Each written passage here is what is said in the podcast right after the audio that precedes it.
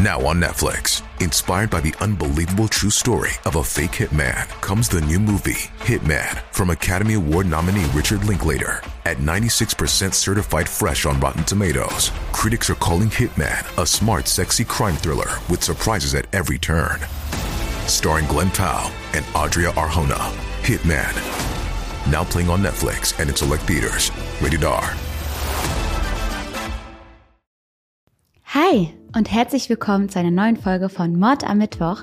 Ich freue mich sehr, dass ihr alle eingeschaltet habt und ihr wisst, wenn es eine Sache gibt, die ich liebe, dann ist es mit euch in den Kommentaren zu diskutieren oder im Stillen eure Diskussion zu beobachten und deswegen habe ich mir wieder mal einen Fall für eine ordentliche Debatte rausgesucht und bin jetzt schon sehr, sehr gespannt, ähm, was wir alle daraus machen, welche Meinung ihr am Ende haben werdet, welche Meinung ich am Ende haben werde, weil die wechselt gefühlt von Minute zu Minute. Aber ne, ohne, ohne lang rumzuquatschen, würde ich sagen, starten wir jetzt in den Fall. Oh, aber bevor ich jetzt wirklich anfange und mit dem Gelaber aufhöre, könnt ihr mir natürlich noch ein Like oder ein Abo dalassen. Darüber würde ich mich sehr freuen. Und jetzt starten wir in den Fall. Um den Fall zu verstehen, muss ich euch erstmal die Hauptpersonen vorstellen. Zum einen ist da Michelle Carter, zum anderen Conrad Roy. Michelle lebt in Plainville, Massachusetts und irgendwie habe ich das Gefühl, da spielen viele unserer Fälle. Wahrscheinlich nur, um mich an dem Namen Massachusetts scheitern zu hören. Michelle ist ein Teenie, und wie viele andere Teenies hat auch sie jede Menge Probleme. Probleme, die sich zu dieser Zeit wahrscheinlich noch tausendmal größer und schrecklicher anfühlen, als sie irgendwann dann aus gewisser Distanz erscheinen, aber ihr geht es auf jeden Fall sehr, sehr schlecht, vor allem mental. Seit vielen Jahren kämpft sie schon gegen eine Essstörung an. Sie hat schon versucht, sich an verschiedenen Stellen Hilfe zu suchen, scheitert aber leider immer wieder. So war sie zum Beispiel schon mal in der Therapie oder auch in einer psychiatrischen Klinik. In 2012 lernt Michelle dann den gewissen Conrad Roy während eines Familienurlaubes in Florida kennen. Conrad lebt in Fairhaven und ist ein wahrer Musterschüler. Er hat nicht besonders viele Freunde, er bleibt lieber für sich und gilt als still und zurückhaltend. Das hat wahrscheinlich damit zu tun, dass er immer wieder mit sozialer Angst zu kämpfen hat. Ihm machen Menschenmengen Sorgen, er wird nervös, er fühlt sich dort unwohl und leidet außerdem auch an Depressionen. Das Ganze hat sogar schon dazu geführt, dass Conrad Suizidgedanken hat und auch versucht hat, sich das Leben zu nehmen. Die Beziehung zwischen Michelle und Conrad ist eine Fernbeziehung. Sie sehen sich insgesamt nur eine Handvoll Male aber trotzdem ist es super intensiv. Sie schreiben und telefonieren praktisch die ganze Zeit. Und an der Stelle würde mich das mal interessieren, wie ihr das mit eurem Partner oder eurer Partnerin handhabt, weil das ist ja immer so eine Beziehungskiste. Also jeder ist da einfach anders. Ich weiß noch damals, damals so als Teenie konnte ich das auch sehr, sehr gut mit dem den ganzen Tag schreiben und hin und her und abends am Telefon einschlafen, weil man so viel sich irgendwie zu erzählen hatte. Aber ich muss sagen, mittlerweile schick mir ein, zwei WhatsApps am Tag. So, damit ich weiß, dass es dir gut geht, dass, dass du lebst, dass alles in Ordnung ist und ansonsten viel lieber telefonieren. Lieber den ganzen Tag nicht zueinander hören, aber am Abend vorm Schlafen gehen einmal sich richtig updaten. Ist so meine Meinung. Schreibt's gerne mal in die Kommentare. Konrad und Michelle sind auf jeden Fall das ganz doller Extrem. Sie sind permanent am Handy und im permanenten Austausch. Und auch wenn sie zwischenzeitlich mal getrennt sind, das Ganze ist nämlich auch noch etwas kompliziert zwischen den beiden. Man hat so eine On- und Off-Beziehung. Der Kontakt bricht aber nie ab. Anrufe, E-Mails und Nachrichten. Und in 2014 kommen die beiden dann wieder zusammen und sind jetzt so offiziell ein Paar. Diesem Zeitpunkt ist Michelle 17 und Conrad 18 Jahre alt. Und was zwischen den beiden passiert, kann man tatsächlich sehr, sehr gut nachvollziehen, da es viele dieser Nachrichten, die sie miteinander geschrieben haben, noch gibt. Die werden später auch noch sehr, sehr wichtig.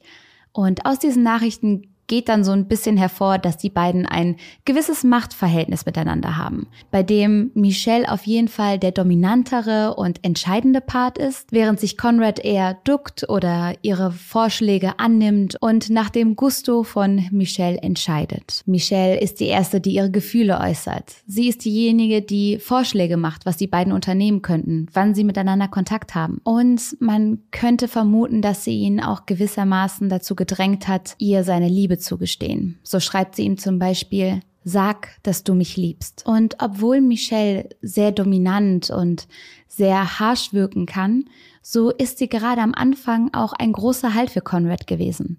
Der leidet ja unter diesen wahnsinnigen Depressionen und Michelle war vor allen Dingen in der Anfangszeit diejenige, die ihm gesagt hat, ey, du musst dir Hilfe holen. Sie schlägt ihm zum Beispiel eine Klinik vor, in der sie selber schon war und sagt, da kann man dir helfen. Und als Conrad sagt, ach, ich brauche nur eine Therapie, dann geht's mir schon wieder besser, beharrt Michelle darauf und sagt, nein, du musst in die Klinik, es ist so ernst, aber da kann man dir helfen. Conrad möchte aber auf gar keinen Fall in eine Klinik eingewiesen werden. Und das ist ganz interessant, weil das führt jetzt dazu, dass Michelle sein einziger Ansprechpartner wird. Er möchte nicht in die Klinik, möchte dort mit niemandem reden und Michelle rät ihm von einer Therapie ab, weshalb es eben darin resultiert, dass Conrad all seine Sorgen, seine Gedanken und vor allen Dingen auch seine Suizidgedanken nur noch mit Michelle alleine teilen wird. Und diese Verzweiflung wird sehr eindeutig. Er überschüttet sie regelrecht mit Nachrichten. Manchmal sind es 30 oder 50 Nachrichten hintereinander. Nachrichten in so einem Ton.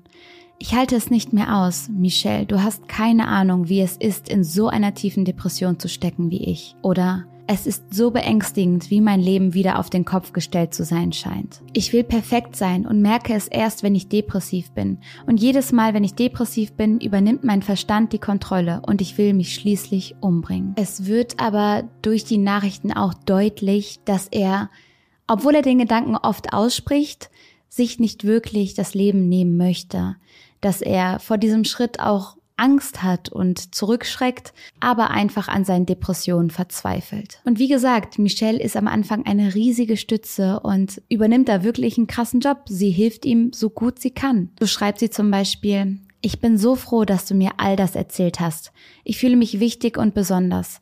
Ich möchte, dass du mir solche Dinge erzählst. Ich mag es, wenn du mir sagst, was dir durch den Kopf geht, damit ich versuchen kann, dich besser zu verstehen. Obwohl bei dieser Nachricht ja auch deutlich wird, dass Michelle dieses Alleinstellungsgefühl genossen hat. Dieses Gefühl von, ich bin die einzige Person, der er das erzählen kann. Ich bin gerade die einzige Person, die über dieses Wissen verfügt. Und zwischendurch wird auch immer wieder klar, dass Michelle selber noch Ängste hat. So schreibt sie manchmal, dass sie Angst hat, er würde sie wieder verlassen und vergessen, so wie damals. Damit meint sie wahrscheinlich eine der Off-Phasen, in denen sie weniger Kontakt hatten und hier ist schon deutlich, dass sie da eine gewisse Verlustangst hat, die vielleicht auch in die ganze Sache mit reinspielt. Aber dazu kommen wir später noch genauer. Michelle ist auf jeden Fall zu diesem Zeitpunkt 17 Jahre alt und ich hatte ja schon am Anfang gesagt, dass sie selber mit einer ganzen Menge Dinge zu kämpfen hatte, wie zum Beispiel ihren Essstörungen, aber auch Depressionen. So schreibt sie selber einmal, ich glaube nicht, dass ich mich umbringen werde, aber ich bin definitiv deprimiert. Das liegt nicht an dir, überhaupt nicht. Es ist nur meine Essstörung. Mittlerweile ist es Anfang Juni 2014 und Conrad schreibt Michelle immer noch von seinen Suizidgedanken, auf die Michelle zum Beispiel erwidert, du wirst dich nicht umbringen. Du sagst die ganze Zeit, dass du es willst, aber schau, du bist immer noch hier.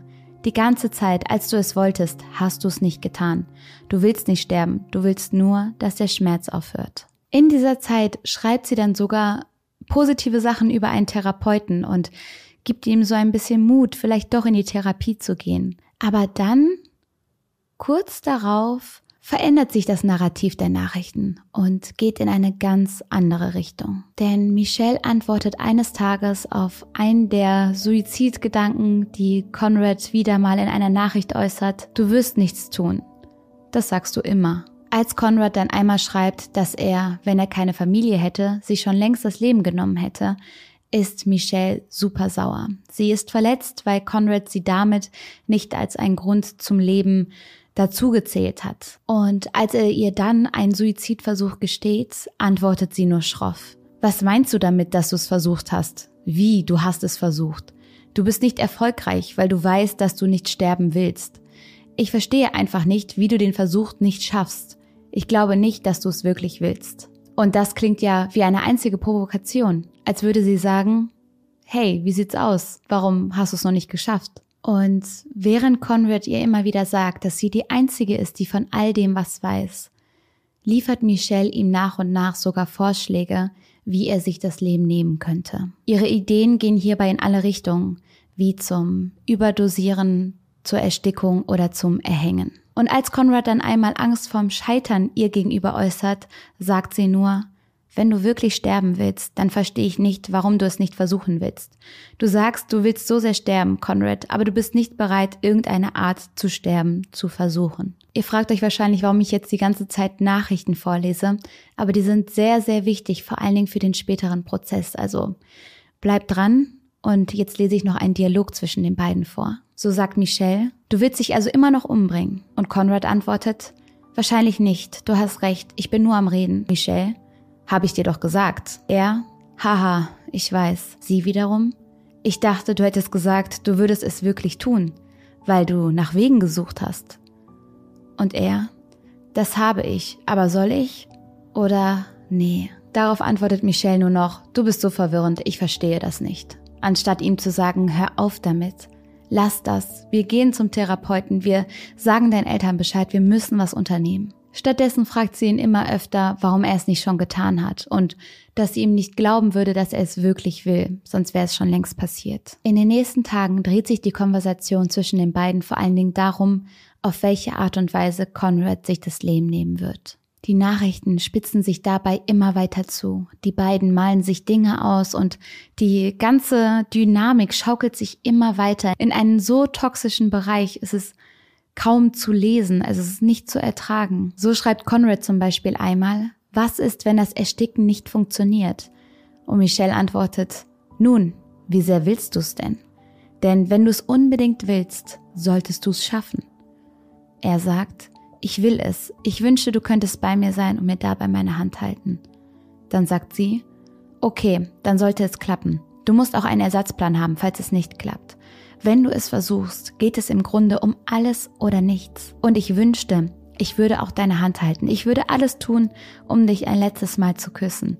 Ich würde deine Hand halten und mit dir weinen und dir sagen, wie sehr ich dich liebe. Also, die beiden führen sich auf, als wären sie in einer Romanze, als wären sie irgendwie in einem tragischen Drama, obwohl das alles nur in deren Köpfen passiert. Als Conrad an einem Abend einmal länger nicht schreibt, verfällt Michelle in Panik und denkt, er hat es schon getan und schreibt, es tut mir so leid, dass ich dich nicht retten konnte. Bitte komm zurück. Das ist nicht wahr. Du bist mein bester Freund. Du bist mein Freund. Ich liebe dich so sehr. Bitte verlass mich nicht. Und am nächsten Tag antwortet Conrad dann, er sei eingeschlafen, er habe Schlaftabletten genommen und deswegen nicht mehr geantwortet. Aber ich verstehe das nicht. Wenn du ihn so sehr liebst und wenn all das stimmt, was du schreibst, wie kannst du dann auf der anderen Seite seine Selbstmordversuche anfeuern, ihm noch Ideen dafür liefern. Als Michelle dann erfährt, dass Conrad ja gar nicht tot ist, sondern nur geschlafen hat, ist sie regelrecht wütend. Nicht, weil sie Angst um ihn hatte, sondern weil er sie ja belogen hat. Weil sie dachte, er sei tot, aber das sei er ja gar nicht. Ich dachte, du wolltest wirklich sterben, aber anscheinend willst du das nicht. Ich fühle mich nur betrogen und einfach nur dumm. Also es ist, es ist so absurd, anstatt wirklich drei Kreuze zu machen und dem Himmel zu danken, dass dein Schatz noch da ist und man jetzt noch was unternehmen kann und es noch nicht zu spät ist, sich darüber aufzuregen und beleidigt zu sein. Es ist, es ist unfassbar. So schreiben sie zum Beispiel einmal miteinander. Ich glaube, ich sage jetzt einfach C und M. C für Conrad und M für Michelle, damit ihr Bescheid wisst, wer was sagt. C. Nein, ich habe einen neuen Plan und ich werde ihn heute Abend umsetzen. M. Das glaube ich dir nicht. Du musst mir das Gegenteil beweisen, denn ich glaube einfach nicht, dass du es wirklich willst. Du schiebst es immer auf einen anderen Abend und sagst, dass du es tun wirst, aber du tust es nie. C. Okay. M. Okay, was? C. Ich werde dir das Gegenteil beweisen. Es tut mir leid, dass ich letzte Nacht nichts getan habe. Ich habe nur eine Handvoll Pillen genommen und bin eingeschlafen. Ich wollte noch einmal richtig schlafen und das habe ich getan. M, das muss dir nicht leid tun, ich verstehe das. Ich bin froh, dass du eine gute Nacht schlafen konntest. Ich bin nur immer noch etwas schockiert, dass du immer noch hier bist, weil ich ehrlich gesagt gedacht hätte, dass du es letzte Nacht getan hättest, als du nicht geantwortet hast. C. Fühl dich nicht wie ein Idiot. Das wird schon noch passieren. M. Nicht wahr? C. Ja, irgendwann. M. Süß. Haha, ich liebe dich. Siehst du, das ist das, was ich meine. Du schiebst es immer weiter vor dir her. Du hast gerade gesagt, dass du es heute Abend machen willst und jetzt sagst du wieder irgendwann. C. Bis Montag. M. Ist das die Deadline? C. Ja, ich verspreche es. Es ist kaum zu glauben, aber die beiden schaffen es, sich in den nächsten Tagen noch weiter da reinzusteigern. Und ihr habt ja gehört, Michelle baut so einen Druck auf, sie sagt ihm ja regelrecht, warum machst du es nicht heute? Mach's heute. Als Conrad ihr dann erzählt, dass er noch Briefe an seine Familie hinterlassen will, besteht Michelle darauf, auch einen zu bekommen. Und ich finde es so, es, es gibt mir so das Gefühl, dass Michelle denkt, sie wäre wirklich in so einer Tragödie. Und dann hätte sie den Brief, diesen Abschiedsbrief von ihrem Geliebten. Und so ist es nicht. Das ist das wahre Leben. Das ist kein Film. Das ist nicht tatsächlich Liebe oder keine Ahnung, Stolz und Vorurteil, sondern es ist das wahre Leben. Und es geht um ein echtes Leben. Und es wirkt so, als würde sie einfach damit spielen, damit das alles in ihre Geschichte reinpasst. Neben den Briefen will sie auch die Telefonnummer von Conrads Schwester und seiner Mutter haben, damit sie die nach seinem Tod dann trösten kann. Danach sagt sie ihm, wie er sich umbringen will, geht mit ihm die Details durch und gibt ihm Anweisungen. Und während man diese letzten Nachrichten liest, hat man das Gefühl, dass Conrad es eigentlich gar nicht machen will. Die Person, die all das hier gerade antreibt, ist Michelle. Du musst aufs Ganze gehen, Babe. Nimm so viel wie du kannst, jetzt oder nie. C. Ich weiß. M. Willst du es unbedingt, ja oder nein? C. Ja, ich will nur den Schmerz nicht. Es ist ein langer, schmerzhafter Tod. M. Ich weiß und es tut mir leid, aber es wird funktionieren. Je eher du es tust, desto eher wirst du im Himmel glücklich sein. Du musst stark sein und durchhalten und dich daran erinnern, dass der Schmerz nur vorübergehend ist und nachlassen wird. Es sind nur ein paar Stunden und dann bist du für immer schmerzfrei. Wie ich schon sagte, entweder du erträgst den Schmerz für ein paar Stunden oder du erträgst ihn dein ganzes Leben lang. Und das finde ich so, so schrecklich, weil wer weiß, wer weiß, ob Conrad sein ganzes Leben lang gelitten hätte. Wer weiß das schon? Wer weiß, ob er nicht irgendwann nochmal sein Glück gefunden hätte, ob es nicht Dinge gegeben hätte, die er noch gar nicht kannte, die er über sich selbst noch nicht wusste, Dinge, die ihn irgendwann hätten so glücklich machen können. Aber Michelle entscheidet das für ihn. So gibt sie ihm zum Beispiel auch Mengenangaben für Pillen, die sie recherchiert hat. Sie romantisiert die Situation. Sie fängt an, ihn Engel zu nennen und beschreibt Himmelspforten, die sich dann für ihn öffnen würden. Außerdem möchte sie, dass er ihr vor seinem Tod etwas sagt, an das sie sich ihr ganzes Leben lang erinnern wird. Jedes Mal, wenn Conrad einen Schritt zurück machen möchte, sich das Ganze nochmal überlegen möchte, ist Michelle persönlich angegriffen und frustriert. Außerdem redet sie auch immer wieder im Namen von Conrads Familie. Und das finde ich richtig, richtig schrecklich, weil die haben nichts damit zu tun. Die bekommen das gerade nicht mit. Du kannst nicht in deren Namen reden. Tatsächlich heißt es, dass Conrad keine einfache Kindheit hatte. Gerade sein Vater soll gewalttätig gewesen sein. Das Ganze ist dann sogar mal bei der Polizei gelandet. Doch seine Mutter scheint ihn sehr geliebt zu haben und war immer super fürsorglich. Und Michelle sagt dann einmal zum Beispiel, es gibt einen Punkt, an dem niemand mehr etwas tun kann, um dich zu retten, nicht einmal du selbst. Das stimmt nicht übrigens. Also wirklich, hört nicht auf diese Nachrichten, das stimmt nicht. Ich habe Leute kennengelernt, die sich am Boden ihres Lebens befunden haben, die das Gefühl hatten, es geht nie wieder aufwärts. Und es ist aufwärts gegangen. Auch wenn keiner daran geglaubt hat. Deswegen hört nicht auf Michelle. Aber ich lese die Nachrichten trotzdem weiter vor. Du hast diesen Punkt erreicht und ich glaube, deine Eltern wissen auch, dass du diesen Punkt erreicht hast. Du hast gesagt, dass deine Mutter das Selbstmordding auf deinem Computer gesehen hat und sie hat nichts gesagt. Ich denke, sie weiß, dass du darüber nachdenkst und sie ist darauf vorbereitet. Wie kann Michelle im Namen von Conrads Mutter reden und das als Argument dafür nutzen, dass er sich das Leben nimmt? Sie stellt sich sowieso die ganze Zeit als Art Samariter dar, als jemanden, der für Conrad da ist, diesen letzten Schritt zu gehen und ihn dabei begleitet. Und ich meine, grundsätzlich ist es ja nichts Verkehrtes, jemanden durch eine schwere Zeit zu helfen und jemanden beiseite zu stehen, egal welche Entscheidung diese Person treffen möchte.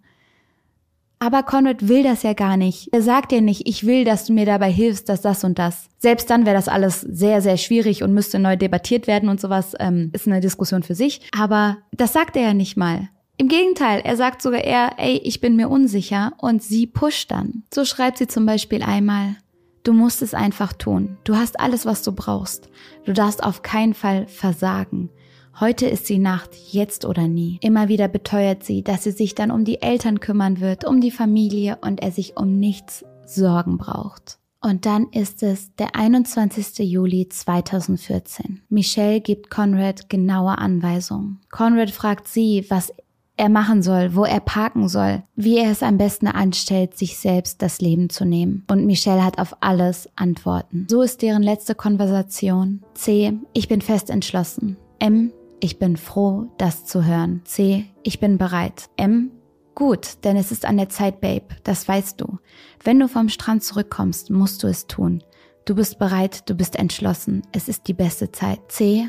Okay, mach ich. M. Bist du zurück? C. Nicht mehr denken. M.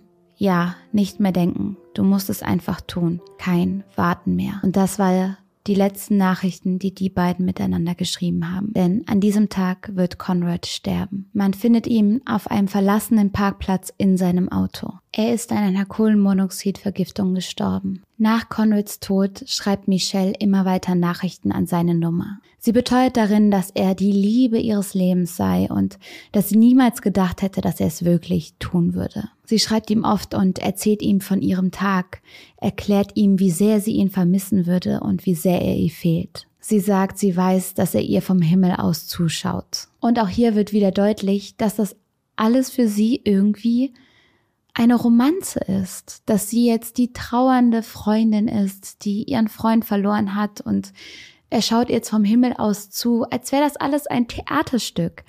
Und irgendwann schreibt sie dann einer Freundin, ich hätte es verhindern können. Ich hatte ihm ein Telefon. Er ist aus dem Auto gestiegen, weil es funktionierte und er Angst bekommen hat und ich habe ihm gesagt, er soll sich wieder ins Auto setzen. Nach Conrads Tod durchsucht die Polizei dann seine Sachen und findet das Handy mit den Nachrichten mit Michelle.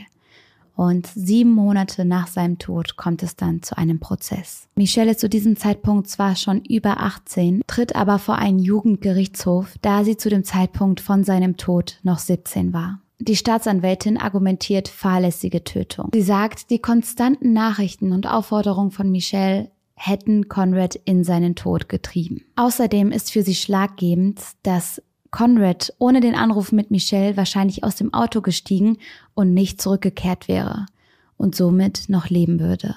Michelles Anwälte versuchen natürlich dagegen zu argumentieren. Sie sagen, solche Aussagen würden die Meinungsfreiheit behindern. Außerdem hätte Conrad von Anfang an für sich und am Ende auch für alle um ihn herum eine Gefahr dargestellt, da er andauernd von seinen Suizidversuchen gesprochen hätte. Die ersten Suizidversuche hätte er außerdem ja ohne Michelle angestellt, also wäre die Veranlagung ja so oder so vorhanden gewesen. Im Sommer 2017 wird Michelle dann wegen fahrlässiger Tötung schuldig gesprochen. Der Richter sagt am Ende, Michelle Carters Handlungen und auch ihre Untätigkeiten in einem Bereich, in dem sie eine selbst geschaffene Pflicht gegenüber Mr. Roy hatte, da sie ihn in diese giftige Umgebung gebracht hatte, stellten ein vorsätzliches und rücksichtsloses Verhalten dar. Sie tat nichts. Sie rief weder die Polizei noch die Familie von Mr. Roy an.